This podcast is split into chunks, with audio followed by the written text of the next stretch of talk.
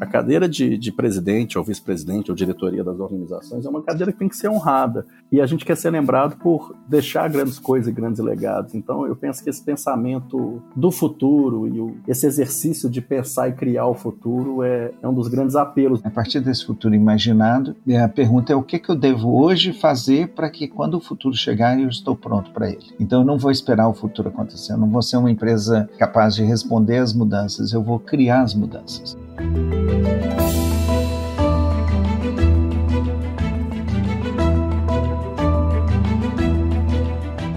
Olá, mentes inquietas e curiosas do século 21. Estamos começando mais um The Shift, o seu podcast sobre inovação disruptiva. Eu sou a Cristina Deluca. E eu sou a Silvia Bassi e a gente está aqui para falar sobre disrupção, porque, como a gente costuma dizer, a ruptura é a única constante do século XXI e a incerteza também, né, para ajudar. É isso aí. Diga lá, Silvia, qual é o assunto de hoje? Então, o assunto de hoje é o realinhamento da jornada de liderança, que é uma urgência no mundo de incertezas e mudanças rápidas e constantes que a gente vive. Hoje, quem lidera uma empresa tem que conviver com a dualidade de manter a geração de valor no presente com resultados e produtividade e pensar no longo prazo, mirando inovação, expansão e diversificação dos negócios com foco na economia digital e mercados adjacentes que podem ainda não ter sido explorados. Esse exercício de estratégia precisa de um outro olhar global e de uma gestão aberta para a diversidade cultural, preparada para decidir em ambientes de incerteza e risco, não só tecnológicos, porque hoje vão combinar, né? A incerteza e risco estão na economia e na geopolítica, tudo junto e misturado. É possível revisitar as práticas de gestão e desenvolver novas habilidades para gerar insights avançados de negócios? O que aprender quando o leme do barco corporativo está na sua mão. No episódio de hoje, o quinto da série de conversas mensais com a Fundação Dom Cabral, a gente vai falar sobre essas questões pela lente do PGA, o Programa de Gestão Avançada da FDC, em parceria com a INSEAD. São duas escolas reconhecidas globalmente nas listas aí de grandes escolas de negócios. Nossos convidados são Carlos Arruda, professor na área de inovação e competitividade e gerente executivo do Núcleo de Inovação e Empreendedorismo da FDC, e o Pedro Vergueiro, gerente de educação executiva também da FDC. Então, professor Carlos, Pedro, sejam bem-vindos. A gente agradece muito o tempo de vocês. Eu queria pedir que vocês começassem se apresentando para o pessoal se acostumar com a voz de cada um, mas também contar um pouquinho do que, que vocês estão fazendo para a gente poder engatar nesse olhar por uma lente diferente aí dos desafios da, da alta gestão. É, bom, é um prazer falar com vocês, um prazer ter essa conversa. É, hoje eu estou como professor associado da Fundação do Cabral, como coordenador técnico junto com Pedro do PGA. É, como você bem falou, o programa que é realizado aí é o programa mais antigo internacional, tanto da Fundação do Cabral quanto do INSEAD. Então é uma referência aí nesses 33 anos de programa. É, além de, da minha atuação como professor associado da Dom Cabral e diretor é, acadêmico técnico do PGA, eu atuo em conselhos e outras atividades de consultoria na área de empresa familiar. Bacana. O Pedro, um prazer estar com vocês. Obrigado também pelo tempo, pela disponibilidade e obrigado a quem está escutando aqui essa nossa conversa. É, eu estou como gerente de educação executiva da Fundação Dom Cabral, com foco especial em programas abertos, entre eles o PGA, mas tantos outros como o STC, realizado em parceria com Kellogg, o RH AAA, realizado em parceria com a BRH Brasil para profissionais de RH, o PDE, Programa de Desenvolvimento de Executivos, entre tantos outros. E cuido desses programas no melhor sentido da palavra cuidar, né? cuidar dos nossos participantes, cuidar do conteúdo, cuidar dos professores e professoras que fazem parte do time. Então, muito bacana poder compartilhar um pouquinho desse trabalho no programa de gestão avançada como disse o Arruda, a parceria mais antiga que o INSEAD tem como escola internacional, o mesmo para a Fundação Dom Cabral, a parceria mais antiga que a Fundação Dom Cabral tem desde 89, um programa construído a pedido de CEOs lá atrás e que se mantém vivo, atual e muito relevante no nosso cenário. Então, obrigado pelo, pelo tempo, pela disponibilidade, pelo interesse aqui em ouvir sobre o PGA. Muito legal. Acho que já que você mencionou isso tudo, eu queria perguntar para você e também para o professor Carlos é essa questão, porque vocês, a FDC e a INSEAD, fazem parte da lista do Financial Times aí das melhores escolas globais aí para executivos, né? Essa relação com a INSEAD, obviamente, foca um determinado tipo de, de aluno, né? é, e uma necessidade muito específica. A gente pode falar dela primeiro, porque eu mencionei um pouco na abertura, mas eu queria ouvir de vocês assim, o que que o que, que traz o curso e quem que deveria estar fazendo. Né? Talvez um pouco da história desse programa, que é muito interessante.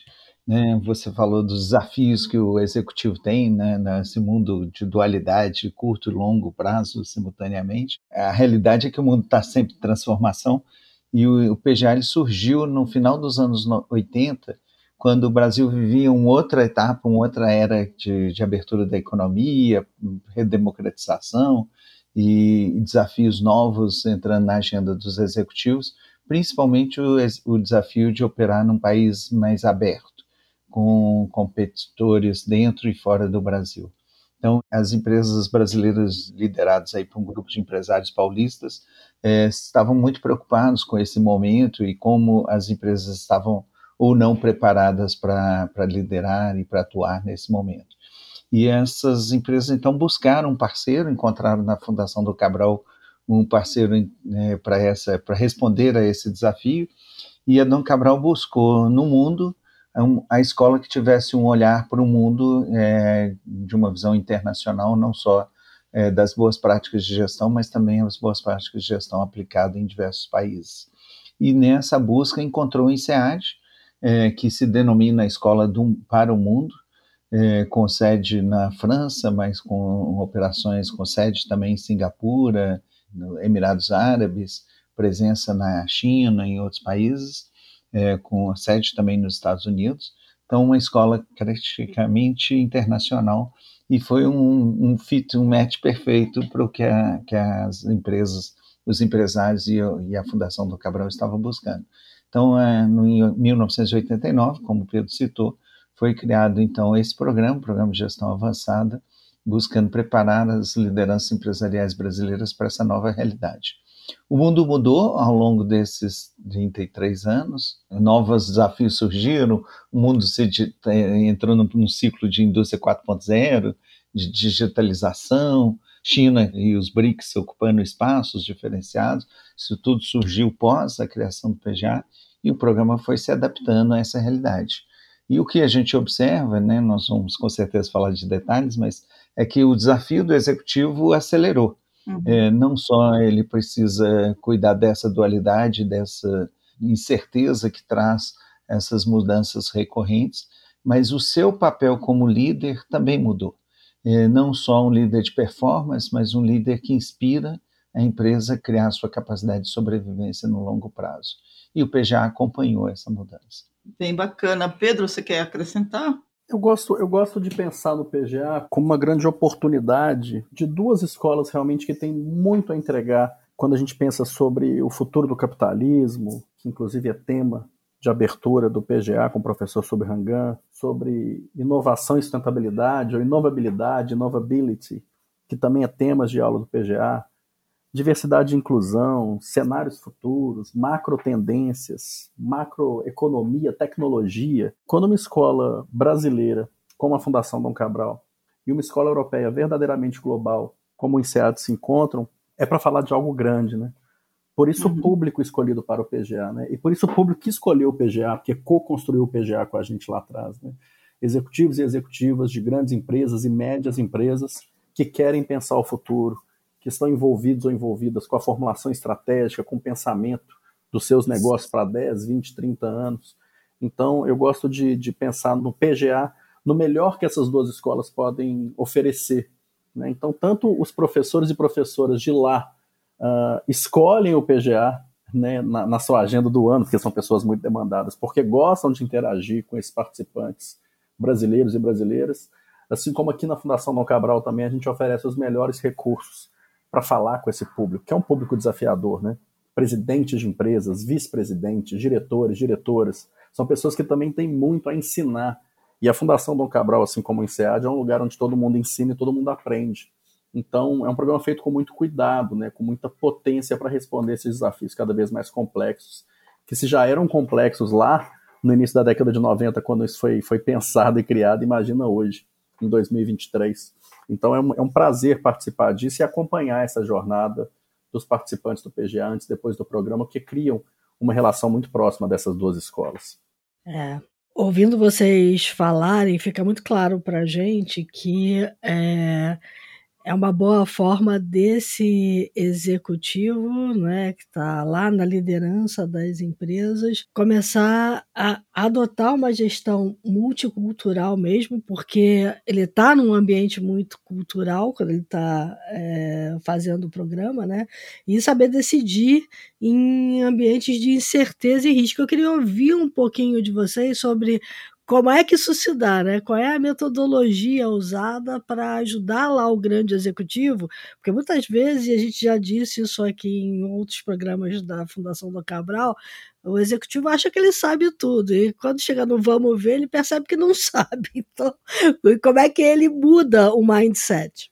Cara, mas sabe que isso é muito legal, assim? Isso é uma coisa que eu, eu também achava, sabe? Assim, poxa, o executivo acha que sabe tudo.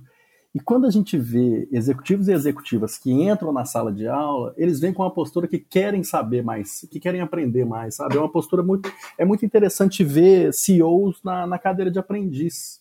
Uhum. E, e, eu fico muito impressionado. É, a, a, primeira vez que eu acompanho uma turma do PGA, eu vou fazer aqui uma menção pública, porque eu acho que ele não vai se importar.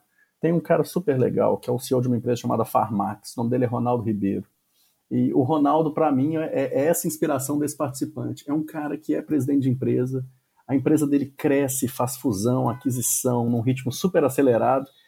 E ele tem um olhar de aprendiz, assim, de uma atenção, de uma admiração por professores e professoras, sabe? Então, quando eu vejo uma pessoa que eu falo, puxa, esse cara sabe tudo, ou é tudo que eu, que eu gostaria de ser quando eu for um CEO, ele mostra pra gente, assim como tantos outros que estão lá naquela sala de aula com ele, um olhar assim vidrado em aprender, sabe? Então eu gosto desse lugar assim de celebrar o aprendizado e até desmistificar isso assim. O CEO não sabe tudo, ele está doido para aprender. E a gente também está uhum. tá muito interessado em oferecer né, toda, toda essa potência, essa sala de aula é muito interessante que, que o PGA oferece. Então, deixo aqui meu abraço para o Ronaldo, para tantos outros que passaram pelo uhum. PGA, que tem esse olhar de aprendiz e esse interesse pelo aprendizado. Muito legal. Mas o PGA ele parte de, desse princípio, de que o CEO sabe muito, sabe muito. Tanto que a gente entende e reconhece que 50% do aprendizado de um participante no PGA não vem dos professores, vem dos colegas. E essa, e essa é uma das metodologias que a gente usa bastante no programa. Uhum. É, sempre me perguntam, ah, o programa usa casos? Eu falei, usa o seu caso. ah, mas outros casos? Também. Mas o caso mais importante é o seu caso, porque se ele souber e ele tiver espaço para compartilhar o que ele sabe, os outros vão se beneficiar muito. Então, o programa ele usa e abusa desse entendimento de que o CEO tem muita experiência, tem muito conhecimento, ele tem, como o Pedro falou, necessidade e interesse de aprender, e por isso que ele veio ao programa, mas ele tem muito para ensinar. E é esse, esses dois caminhos que fazem o programa, na minha opinião, diferenciados porque ele tem a oportunidade de sentar, ouvir os professores, os especialistas e os colegas, e ao mesmo tempo compartilhar com eles os seus aprendizados, os seus, suas experiências e o conhecimento. Tanto que uma, uma das estratégias do programa é o processo de seleção. Se tivéssemos todos os azuis, né, o que seria do amarelo, né? Então, Sim. o programa ele é um, é um arco-íris de experiências, de, de setores, de maturidade, temos pessoas mais sênior, que nesse ano, por exemplo, temos um participante que já fez o PGA no passado. Ah, mas por que, que ele voltou? Porque ele está em outros desafios e ele sentiu que estava na hora de continuar aprendendo. É, mas ele tem muito para compartilhar com seus colegas. Temos pessoas com menos experiência executiva, mas empreendedores que criaram seus negócios e alavancaram negócios do nada, é, criaram empresas hoje relevantes e tudo. Então, é essa diversidade e essa riqueza de, de, de, aprendizados e capacidade de ensinamentos, que eu acho que é uma das metodologias que a gente usa no programa. É, um outro ponto interessante, né, citando aí um outro executivo, há alguns anos a gente, conversando com o empresário, com o executivo sobre a educação executiva, e um presidente na época da Arcelor, chamado Antônio Polanski, ele me provocou dizendo o seguinte: olha, nos programas da Dom Cabral, vocês deviam procurar nos ensinar aquilo que a gente não sabe, uhum. porque é legal aprender mais sobre finanças, mais sobre marketing, mais sobre cliente, mais sobre gestão de equipes, mais sobre liderança, sem dúvida isso é muito importante. Mas a gente precisa também aprender o que a gente não sabe. E aí eu, muito inocentemente, perguntei para ele, mas, doutor Polanski, o que, que o senhor não sabe? Ele falou, não tenho a menor ideia, porque se eu soubesse eu já estava fazendo.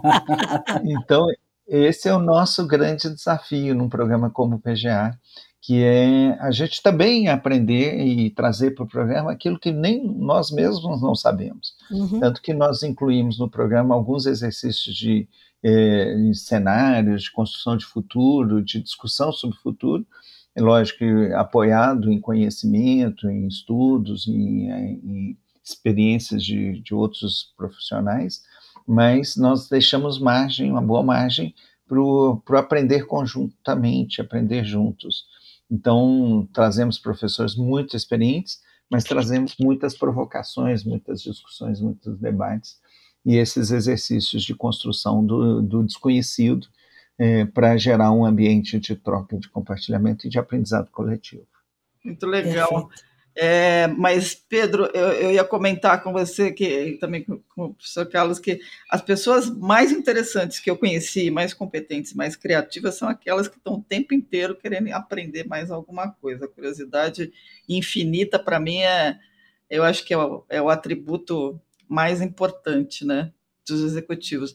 E aí, é, eu queria perguntar, professor Carlos, o senhor mencionou a questão do, da, das grandes discussões, né?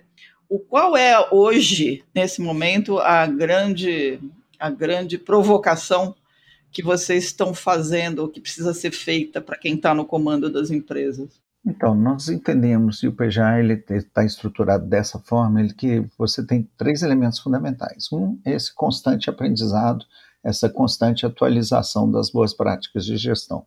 O programa chama Programa de Gestão Avançada. Então, a gente traz discussões sobre inovação, internacionalização, governança, ESG e outros temas relevantes, tem estrutura de capital, etc., que é, renova e atualiza é, o conhecimento dos, dos nossos participantes. O segundo elemento fundamental é o papel desse profissional como líder, mas não só o líder que gera resultado, que faz acontecer no presente, e atende as, as, demandas e os objetivos estratégicos definidos pela empresa ou com a empresa, mas também que cria futuro. É, essa, esse nosso entendimento é diferenciado, ou seja, o mesmo indivíduo que um, um, em determinado momento da sua carreira se destacou e por isso chegou a essa posição de C-level, é, pelos resultados que ele gera, ou pelo engajamento que ele traz para a empresa como um todo, ele é cobrado para mudar o seu papel e provocar, e desafiar, uhum. construir futuros. Então, essa pauta é muito importante no programa, a gente trabalha muito uh, a ideia de liderança justa, a ideia de liderança multicultural, a ideia de autoconhecimento como instrumentos de mudança e, e, reflexões pessoais sobre o seu papel como líder na sua organização e que essa mudança de papéis de performar, executar e implementar um papel de desafiar, inspirar e criar. Isso é fundamental para o futuro e sucesso das suas empresas. Terceiro elemento é o elemento do futuro. Né? Nós entendemos que eu preciso aproveitar esse momento de parada. O programa é um programa é, 100% presencial, temos algumas sessões online que são sessões de aquecimento, mas as atividades do programa acontecem todas presenciais no Brasil e na França. É, então é uma oportunidade única um, para um executivo com essa experiência, com essa responsabilidade durante alguns dias e ajudá-lo a refletir de uma maneira mais livre sobre o porvir. Então, o terceiro elemento é essa construção de futuro e essas reflexões que a gente provoca que ele faça sobre o seu papel, sobre a sua empresa, sobre a sua organização, sobre o seu, seu, seu setor, é, para que ele possa trazer um novo olhar, né, esse olhar que eu chamo de olhar Antônio Polanski, que é o do desconhecido, né? Que é, não sei o que, não sei o que é, mas eu preciso estar envolvido com essa nova realidade. Bem legal. Agora, tudo bem, tem, tem lá o Polanski que diz, né? Não sei o que eu não sei, mas eu quero aprender. Mas eu imagino que tenha nos grupos, né, tenha o fato das pessoas nessa posição tirarem um tempo, que é raríssimo, para se isolar completamente da empresa e se focar no que elas não sabem e querem aprender. O que, que vem hoje de maior angústia desse grupo quando vão para um curso desses? A maior angústia no PGA, na verdade, é o, é o futuro sabe? Tá. É, o, é, o, é o, o que, que a gente pode aprender com os outros que estão construindo o futuro em diferentes organizações, em diferentes setores.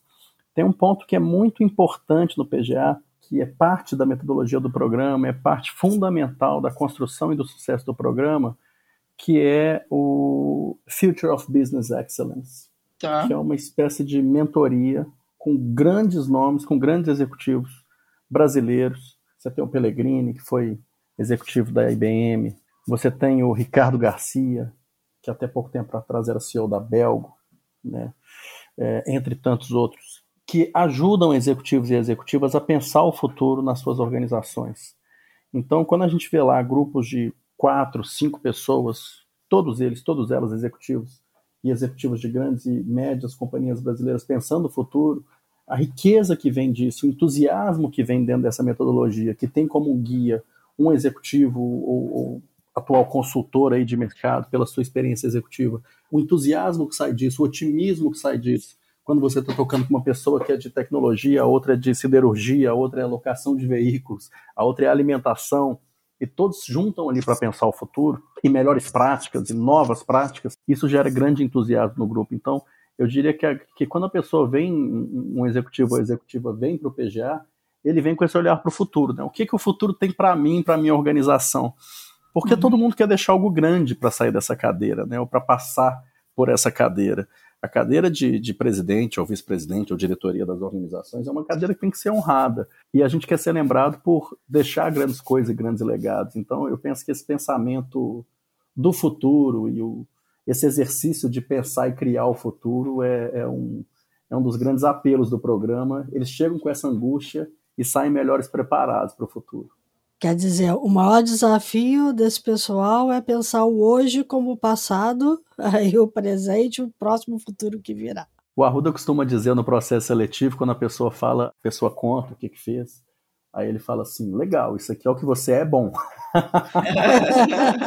Agora, o que, o que, que você quer ser bom daqui para frente? Aí que o programa pode te ajudar, porque bom, bom todo mundo é. Né? Todo mundo que chega para fazer o PGA é muito bom, é muito preparado, realiza coisas que quando a gente escuta as pessoas que, que conversam com a gente e falando por que querem fazer parte do programa, todas elas são incríveis. Eu não tenho dúvida que poderiam dar aula nesse e em tantos outros programas da Fundação Dom Cabral. Mas eu adoro quando ele pergunta isso: o que, que você quer ser bom? E geralmente esse quer ser bom, geralmente não, ele sempre está no futuro. No curto prazo, algumas angústias que a gente observa, né, e o programa foi se adaptando e incluindo esses temas, uhum. é, está claramente a pauta digital, né, e a gente tra trata esse tema em vários momentos do programa, começando da discussão sobre cibersegurança, segurança cibernética, que é um uhum. fator que os, os, executivos às vezes delegam para a área de tecnologia, mas que quando acontece um incidente, uma crise, um, uma, uma ameaça, é, vai para a mesa do, do C-Level, então ele não, não é delegável, é responsabilidade dele uhum. ou dela é, até discussões sobre inteligência artificial, realidade virtual, metaverso e tudo mais. Então, a gente incluiu esses tópicos para lidar um pouco com essas, essas dúvidas, essas incertezas, que às vezes ele não tem para quem perguntar, os participantes não têm para quem perguntar, e o programa incluiu temas que tratam desse tema. E o outro, que a gente acredita que é uma agenda de futuro fundamentalmente em todos os setores, todas as empresas, todas as organizações, é a pauta ESG. É, nós mudamos o programa no, no ano passado para incluir dois dias de, totalmente dedicados a essa discussão numa perspectiva prática, ou seja, o que, que a empresa pode fazer e como essa agenda transforma o futuro dos negócios. Porque o nosso entendimento que né, a pauta ambiental, fundamentalmente, mas também a pauta social de governança, mas elas são uh, geradores de futuro, são novas oportunidades de negócio, novas oportunidades de, de investimentos que, que vão acontecer, estão acontecendo, vão acontecer em escala transformadora.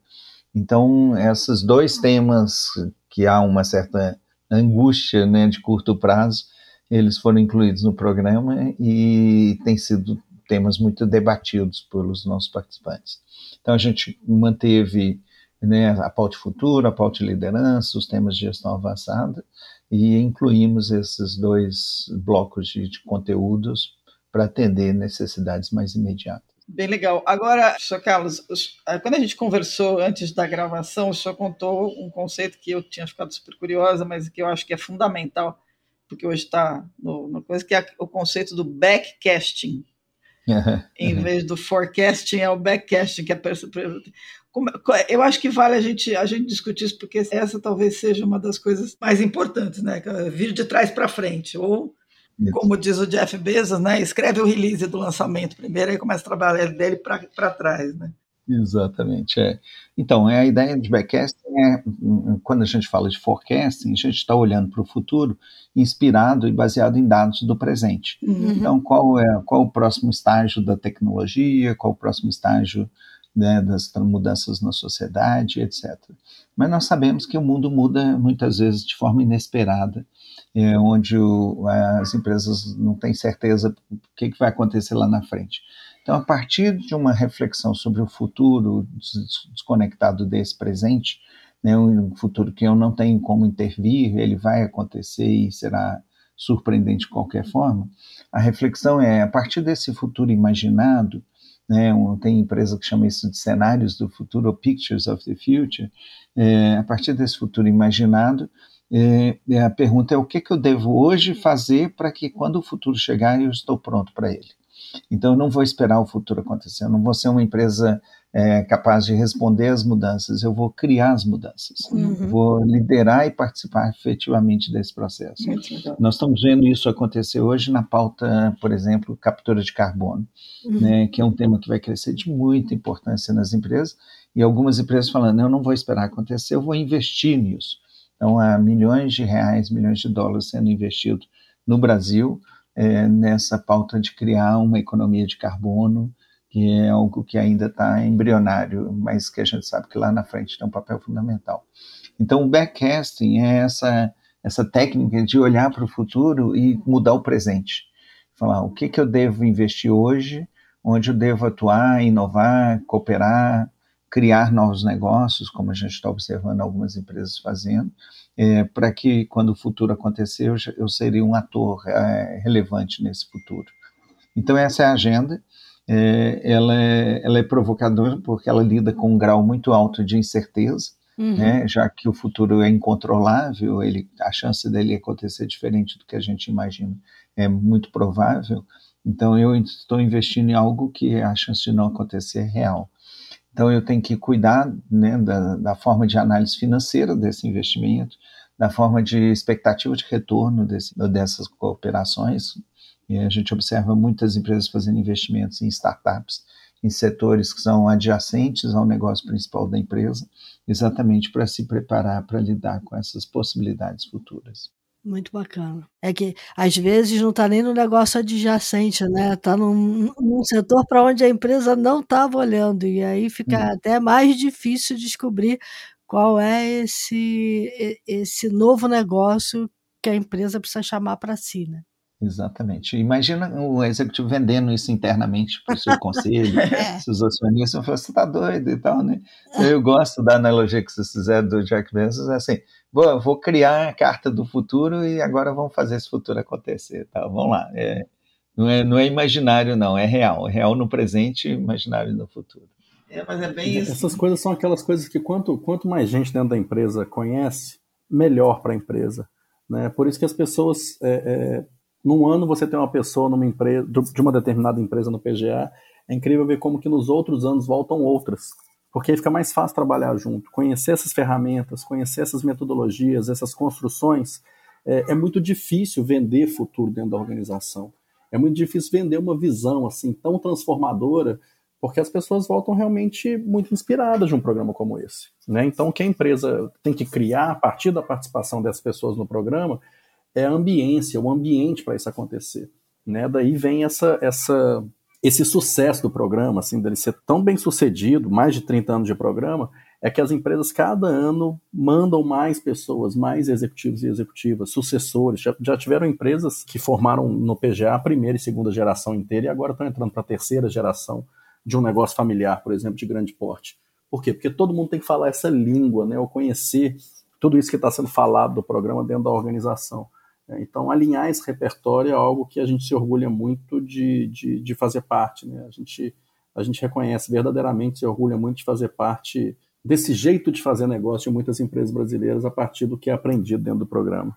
Bem bacana. A gente mencionou no meio do, do da conversa aí a questão das pessoas que estão em cargos de liderança conseguirem tirar um tempo para fazer essa, essa reflexão mais elaborada, né? E aí tem um aspecto que é o não só o fato de que eu imagino que os professores, a gente sabe de vários famosos, né, lá do INSEAD, que eu adoraria ter aula com vários, é, mas é, é esse momento de poder ir para fora também e estabelecer um, um networking que não é só com o grupo daqui, mas também com o de lá. Esse aspecto do networking faz a diferença para pessoas que estão em liderança? Faz muita diferença, e porque o network ele continua, uhum. ele não acaba. O, o, programa termina em outubro de cada ano, a, a relação com a fundação, com o SEAD continua, mas principalmente é o networking. A gente observa grupos da primeira turma, lá de 1989, né, que você imagina já estão aposentados, estão já em outra realidade, é, eles comentam encontros que eles ainda têm com alguns dos seus colegas e tudo. Porque como nesses período de tempo, né, nessas três semanas e meia que eles passam juntos, eles têm um, é muito intenso a compartilhamento, a conversa, as trocas. Então cria-se vínculos que são muito duradouros nessa relação. O professor Carlos Arruda falou sobre a, a pauta ISD, né? E, e, uhum. e, mencionou também a questão é, da descarbonização. A gente sabe que o ISD não está ligado só ao meio ambiente, mas ele tem outros dois temas associados a eles que, para nós aqui no Brasil, fazem uma diferença enorme para todos os negócios. É, como é que essas pautas estão chegando para esses participantes é, do programa? Então, nós incluímos um módulo totalmente dedicado a essa agenda SG, é, no aspecto empresarial, mas também no aspecto pessoal. Porque, como o Pedro comentou, muitos desses profissionais eles estão preocupados não só em gerar resultado financeiro para a empresa, mas também deixar legados. Uhum. Então, a gente aborda essas questões na perspectiva. Então, temos times de especialistas que são provenientes do setor financeiro, abordando o tema SG de uma maneira geral, construção de relatórios, os indicadores e, e enfim, entendendo é, essa temática dentro da realidade empresarial. Depois abordamos essa, essa, é, essa temática especificamente na pauta ambiental, tá. com especialistas do setor. É, depois abordamos um, o tema especificamente na pauta social, então temos momentos separados para o E, para o ambiental, para o social e para a governança, uhum. para poder ajudá-los a entender como trazer essa discussão para o nível mais estratégico da organização. E, fundamentalmente, o que a gente quer é o papel da liderança. Né? Então, nós não tratamos o, tema SG na perspectiva da sustentabilidade, tecnicamente falando, mas do ponto de vista da estratégia. Né? Como eu, eu, eu mudo minha oferta de valor à medida que eu sou mais inclusivo, sou mais responsável ambientalmente, e fazendo isso dentro e fora da empresa, olhando a cadeia, olhando os parceiros. Então, é, na Dom Cabral, nós fizemos por mais de um ano uma série de estudos de casos sobre práticas de ESG nas empresas, para entender os desafios, uh, como que isso alterou os negócios. Então, temos exemplos bem interessantes de empresas que evoluíram significativamente na, por exemplo, retenção de colaboradores e de clientes uhum. por ter compromissos ambientais e sociais é, relevantes discutimos toda a questão da governança, né, na perspectiva da transparência, na perspectiva da inclusão, mas também na perspectiva da relação desse executivo com o seu conselho, que é um ponto importante da governança, que são as relações de forças internas dentro da organização. E como o nosso público são os C-levels, são CEOs, é, a gente debate muito essa, essa discussão, traz para o debate essa reflexão sobre o, as relações com os conselhos, com os acionistas, com os controladores, que é esse profissional que está aí nessa linha de frente dessa interface entre a pressão que recebe dos acionistas e os desafios que recebe dos acionistas e da realidade empresarial. Então, é o tema tratado, dedicamos praticamente três dias é, dois dias totalmente dedicados ao programa, um dia dedicado a essa pauta da, do legado uhum. que esses executivos podem deixar para suas empresas. É, porque não é fora da casinha imaginar que ele tem uma pressão de mercado que às vezes vai contra aquilo que o conselho está pedindo dele, né? É, é, é. E, e, muitas vezes ele tem inspirações é, de, de impacto ambiental e social e a realidade da empresa vai para outro caminho. Como lidar com essa, né, com essa dualidade ou esse, esse paradoxo que é desafio para muitos, muitos executivos, não só no Brasil, mas no mundo todo. Uhum. Bem bacana. A gente está chegando pertinho do final aqui, mas eu vou jogar uma, uma, uma pergunta que é o seguinte: uh, a gente mencionou aí que às vezes o, o, executivo tem a pressão do conselho, mas hoje tem uma discussão importante no mercado que é os conselhos também precisam se abrir para o novo, né, para uma visão fora da caixa essa pressão entre a visão mais arrojada de uma pessoa de liderança como essa que vai para o curso versus a visão não tão arrojada do conselho é um dos problemas trazidos para a mesa hoje? Nos dois sentidos. Também o, o, alguns conselhos, né? Pedem, pelo amor de Deus, né? Para abrir a cabeça Nossa, dos é. Exatamente. Tem um dos casos que a gente registrou, é, o grupo controlador, representante do acionista majoritário, ele coloca na mesa, não quero só uma empresa lucrativa, eu quero também uma empresa responsável, uhum. uma empresa de impacto. E, e o presidente, o, o CEO, era um executivo que foi contratado para gerar resultados. Tá. E, e, ele fala de maneira muito honesta que ele teve que aprender o que, que era isso. Então, é, eu vejo essa tensão dos dois lados. É, e essa é muito saudável isso, né? Vindo ou do executivo, e como alguns exemplos que a gente tem internacionais e tudo, nacionais também, é, ouvindo do grupo controlador. No programa a gente debate essas tensões né, entre o executivo, que é o nosso participante, e os seus conselhos. E a gente convida representantes de conselhos para compartilhar é, é, visões e experiências. E é muito interessante que muitas vezes a conversa é muito aberta. Uhum. Olha, quero sim ser é, ambientalmente responsável, quero sim. Lógico que compliance é inquestionável, ninguém está discutindo uh, quebrar uhum. regras e leis, então compliance né, não há discussão sobre compliance, mas eu quero também ser social, mas dando lucro. E se o lucro parar de vir, né, porque os investimentos não estão respondendo às expectativas? E onde que fica essa outra pauta? Então, essa é uma discussão muito tensa, é, mas muito interessante. Mas, estando no ambiente de aprendizado, ela é mais honesta, ela é mais franca, é, nem sempre conclusiva, é claro. Né? Tá. Vocês falaram muito sobre a questão do networking, né? É, eu estava olhando aqui e se chama a atenção para o fato de que quem faz o programa passa a fazer parte de uma comunidade do programa. Como é que essa comunidade se relaciona e ajuda quem está fazendo o programa agora? Essa comunidade se reúne todos os anos. Inicialmente, isso era um jantar, uma celebração sempre na formatura de cada turma o alumni ou aquelas pessoas que passaram pelas turmas anteriores se juntavam então a essa nova turma e se conectavam e se conheciam. E esse formato mudou. Agora a gente, além de oferecer esse jantar, essa celebração de, de relacionamento ou networking, como muita gente gosta de, de chamar, uh, a gente oferece de fato um encontro com o conteúdo. Então, uh, nesse ano, em outubro desse ano de 2023, esse alumni vai se reunir no nosso campus em Nova Lima, para uma aula uh, magna sobre estratégia, é, reflexão estratégica, pensamento estratégico.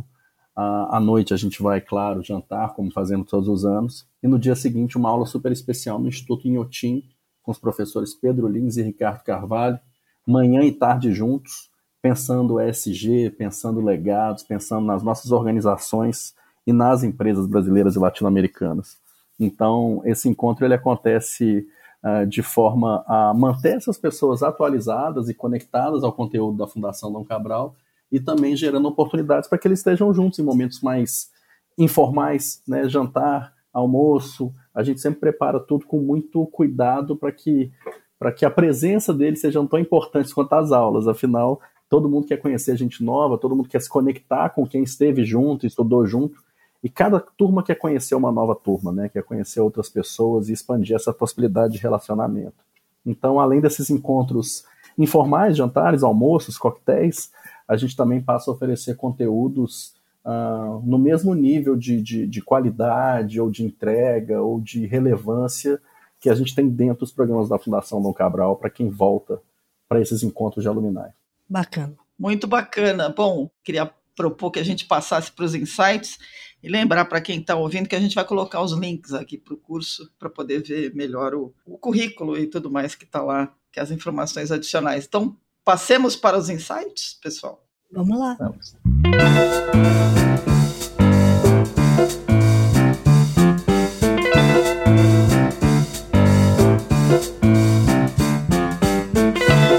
Então, bora lá. Quem quer começar, professor Carlos? Quer começar com a sua dica? Bom, já o Pedro já trouxe, né? Não pare de aprender nunca, né? Então, life, nós temos um nome bonito para isso no mundo da educação executiva, que é Lifelong Learning, uhum. né, nos relatórios de competitividade, nos estudos sobre o futuro do trabalho que a Fundação do Cabral desenvolve junto com o Fórum Econômico Mundial. É, esse é um ponto fundamental, né? O mundo está num processo de transformação muito rápido que exige que o aprendizado seja uma constante para todos os níveis profissionais. Então, aprender sempre é fundamental. É, para esses executivos que estão ou em empresas familiares ou membros de empresas familiares, são acionistas de empresas familiares, em posições de liderança nas suas empresas, tem um momento de parada para refletir fora da, fora da caixa, fora do, do dia a dia. Né? Olhar a empresa numa perspectiva de longo prazo, é, ler e pensar e assistir né, podcasts como esse, né? e, e, e, vídeos que provoquem a refletir aquilo que vocês não estão fazendo, né? Apliquem a, a, a, o que eu chamo de lei de Polanski, que é fazer bem feito todo dia aquilo que vocês fazem, aprender constantemente para isso, mas estar tá todo dia perguntando o que, é que eu não sei que eu deveria estar aprendendo e deveria estar buscando. Eu acho que essa indagação ela é fundamental é, para todos os profissionais. É um tempo a mais? É. É um desafio a mais? É mas ele é fundamental para o sucesso de todos os executivos. Perfeito. Muito bacana. Pedro? Poxa, tanta coisa. Eu fiquei pensando aqui em cada uma das pessoas que, que fazem parte desse programa. Poderia falar do Subrangan, poderia falar do Felipe Monteiro, que lançou um livro lindo no ano passado sobre estratégia, mas eu vou falar do Culture Map da Erin Meyer, a Erin ficou muito, muito famosa aí com o livro dela da cultura do Netflix. Mentira, ela já era famosa, claro, mas ficou famosa. Ela já era muito famosa, mas ela dá essa aula do Culture Map é, dentro do, do, do, PGA e eu acho que ele é um livro indispensável para qualquer líder é, que queira aprender a trabalhar com times multiculturais, pessoas de diferentes nacionalidades. Ali tem dicas é, valiosíssimas, um framework muito simples e fácil de usar, é o que eu chamo de uma, uma verdadeira ferramenta de liderança, é esse livraço Culture Map da Erin Meyer, que é, na minha opinião, uma das melhores professoras que eu já vi em sala de aula, tanto pelo conhecimento, como pela simplicidade no ensinar, pelo carisma. Então eu deixo essa dica aí para quem quiser, mais que um livro, uma, uma ferramenta útil para o dia a dia na liderança. Muito legal, Pedro, bem lembrado. Aliás, se a gente parar, eu acho que a gente devia parar, Cris, e fazer um ranking dos livros mais citados do podcast da The Shift, esse aí vai ser um que vai subir no topo. Vai subir topo, é, com certeza. é muito bom. Aliás, eu morreria, morreria de, de, alegria de assistir uma aula dela. Eu separei um livro, a gente falou tanto do Bezos, né, da ideia de começar de trás para frente e tal, que é irresistível, né? Tem um livro que é dele mesmo, na verdade, porque tem muita biografia, né, tem muita gente escrevendo sobre, sobre a Amazon, mas tem um livro chamado Invent and Wonder, que traduzindo seria alguma coisa tipo Inventar e Perambular, né? Coletânea de escritos de Jeff Bezos com uma introdução do Walter Isaacson, o grande biógrafo né, das grandes personalidades. Essa coletânea ela, ela inclui é, não só as cartas, célebres cartas do Bezos para os acionistas, né, que tem um outro livro que só junta as cartas, mas também inclui memorandos, coisas que ele escreveu e aborda todos os princípios. E ali você consegue, nas próprias palavras do Bezos, entender alguns dos princípios que fizeram a Amazon, né, a empresa que ela é hoje, enxergando os, não só os mercados adjacentes, como os não adjacentes, que ela comentou pela beirada. Então tem as questões da, daquela coisa também. A gente, como eu estava falando muito aqui, eu fiquei pensando, né? Uh, os CEOs que querem aprender o tempo todo, eles têm, em princípio, aquela mentalidade do é, day one, né? Porque todo dia é dia um, né? Você nunca sabe o que você não sabe, você nunca sabe com incerteza para onde a coisa vai. Então tem um pouco disso, tem um pouco desse lado da obsessão pelo cliente, ou seja, todas as coisas que não perderam a validade de jeito nenhum né, no momento que a gente vive. Então fica a minha dica, que é Invent and Wonder, a coletânea de escritos do Jeff Bezos com prefácio do Walter Isaacson. Bacana. Bom, eu vou dar um livro aqui que eu nem sei se faz parte é, da bibliografia do curso, mas enfim. É, o Jogo Infinito, que foi lançado em 2020 pelo Simon Sinek, é, que é uma referência aí para empreendedores em todo o mundo por seus conteúdos que vem inspirando lideranças executivas a focarem no propósito das suas empresas e das suas vidas, né? Então, muito do que a gente falou aqui hoje. É, o Simon parte do princípio de que o, é, em um jogo infinito, o objetivo primordial é continuar em campo e perpetuar o jogo.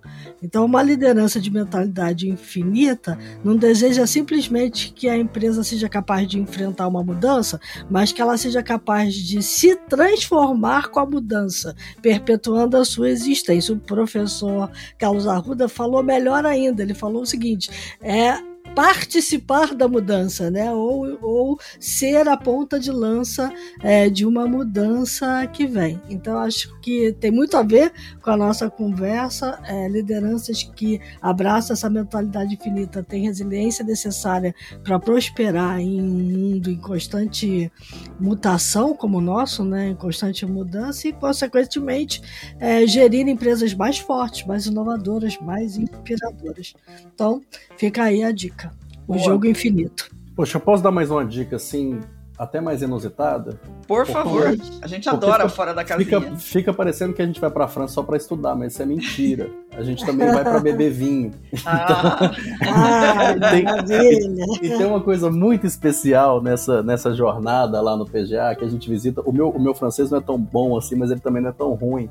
A gente visita uma cidade que chama Bonn, que é uma cidade muito famosa pelos vinhos, né? especialmente os, os Premier Cru ou Grand Crus franceses, na região da, da Borgonha. E lá tem um, uma fundação, que é, um, que é um hospital, quem gosta de vinho certamente conhece, que é uma fundação hospitalar da Idade Média, é, que chama Hospice de Bonn, ou que seria alguma coisa como os hospitais de Bonn, ou o Hospital de Bonn. E, e lá eles têm um vinho que é. O hospital é um hospital viticultor, ou seja, eles, eles produzem vinhos para, para se manter. E lá tem os melhores, ou um dos melhores Premier Cruz ou Grand Cruz, que são vendidos em leilão para caridade. Então todo que mundo legal. que visita essa região da França é, leva com, com, consigo um, um, vinho de Bonne ou do Opus de Bonne, que, que é algo muito especial, de alta qualidade e que remete a essa história de uma, de uma, de uma instituição hospitalar que, que para se manter e para oferecer serviços de alta qualidade, o, o hospital original está lá. Hoje existe um hospital mais moderno, mas o original está lá, virou um museu. É, e é a oportunidade de conhecer um hospital que você depois passa numa lojinha e compra vinhos. Então isso é muito, isso é muito, muito legal bacana. de conhecer. E são vinhos muito especiais, incríveis. Então todo fã de vinho é, pessoal que gosta aí de um bom Pinot Noir, entre outras variedades aí, é, certamente vão gostar de saber que passam lá por Bonn também com a turma do PGA para experimentar um vinho e ainda ajudar uma grande causa, né, que são os hospitais que atendem aos mais necessitados lá na França. Isso é uma boa, um bom exemplo de sustentabilidade, né, professor? É, com, uma, com algo, algo, adjacente, né? Exatamente. É. E além de tudo, por isso que os vínculos ficam fortes, né? Porque é como uma, uma, boa mesa com um bom vinho. É, a gente deveria ter falado mais sobre isso, porque isso também acontece lá. Pô, assim, é, tá, tá bom demais. Eu ia brincar que isso aí é que é negócio de alto impacto, né? Porque você... Oh você impacta a, a, comunidade e ainda impacta quem vai beber o vinho, né? Então tá ótimo. Impacto duplo.